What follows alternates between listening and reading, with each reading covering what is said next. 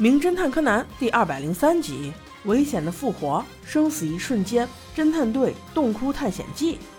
哇哦，这个名字好长啊！不过这个故事更长，一共要连播六集。宝宝们都跟上，不要掉队，因为新一又要回来了。这一次是小兰他们学校要举办活动，又要排练个什么话剧。这不在事务所里就练了起来，因为小兰是女主角哟。小五郎看到剧本之后，严厉吐槽：“这台词怎么这么肉麻，而且还有吻戏？”小兰却略显刻意的说道：“没事了，爸爸，反正柯南也不会吃醋的。”啊，这关柯南什么事？难道小兰有所察觉？柯南就是新一。叔叔也说：“这跟柯南有什么关系？跟你演对手戏的可是新出医生。当时我就说让你嫁给他，你还不愿意。”小兰这下急了，爸爸，话剧只是话剧啦。再说了，吻戏什么的都会让原子代替的。小五郎听到这里才勉强同意了。小兰话锋一转说：“咱家的浴室坏了，我和柯南会去博士家借浴室，会晚一点回来。”小五郎却无所谓道：“那你俩一起洗不是更快？非要磨磨蹭蹭。”小兰直接给拒绝了：“爸爸，我怎么能跟他一起洗呢？”小五郎心道：“切，你又不是没洗过，现在干嘛这么介意？”小兰看来真的发现了。洗完澡后，从博士家回来的只有小兰一个人，因为博士要带孩子们去露营，所以第二天便踏上了巡山之路。好不容易到了地方，博士让大家去捡柴火，灰原的高冷范儿肯定是不愿意去啦。只有柯南带着三傻去捡了。捡到一半，众人却发现山里有个大大的溶洞，三傻瞬间就想要去探险，柯南无奈之下只能跟进。洞很深，倒不狭窄。里面黑漆漆的，没有任何光亮。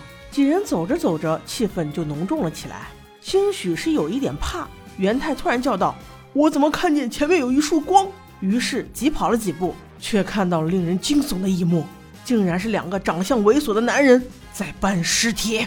哇的一下，他就大叫起来。柯南顺势让大家先往回跑，但是此时已然来不及了。男人直接举起手就是一枪，三傻倒是无碍，柯南倒中弹了。四人躲在了一块大石头的后面，这才看清坏人不止两个，一共有三人，就是过来毁尸灭迹的。所以他们的当务之急就是找到出路。当大家发现柯南中弹了以后，元太十分自责，他背着柯南一路躲避，几人一起向洞里逃去。此时，柯南用侦探徽章联系灰原，可是灰原在跟博士商量怎么烤鱼才香，根本就没有发现呢。哎呀哎呀，我好急呀！无果之下，柯南只能留下线索，等待灰原和博士发现之后来援救了。柯南指挥三小只设下圈套，把眼镜故意落在了一个出口旁边，还抹了点血，让那三个大坏蛋误以为他们从这里逃跑了。坏蛋沿路去追时，他们终于有了喘息的机会。在洞外，灰原看了看表，已经接近五点了。这几个小娃也玩得太厉害了吧？怕不是遇到什么危险了？于是他和博士二人决定进山寻找。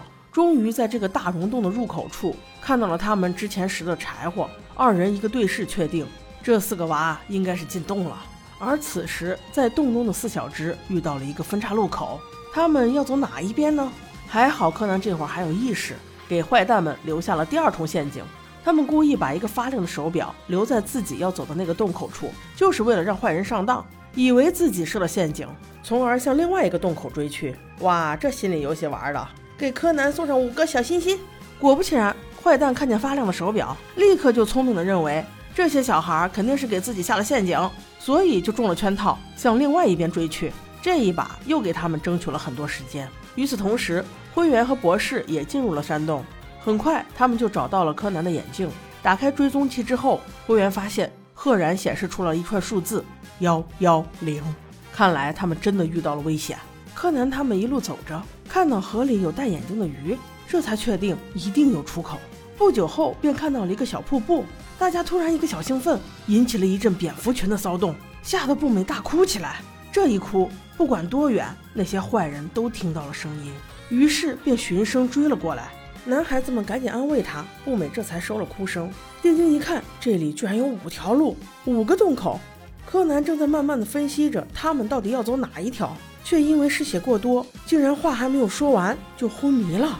眼看着那些坏人就追了上来，元太背着昏迷的柯南实在没有办法，只能先躲到另外一边的小岔路里面自己分析。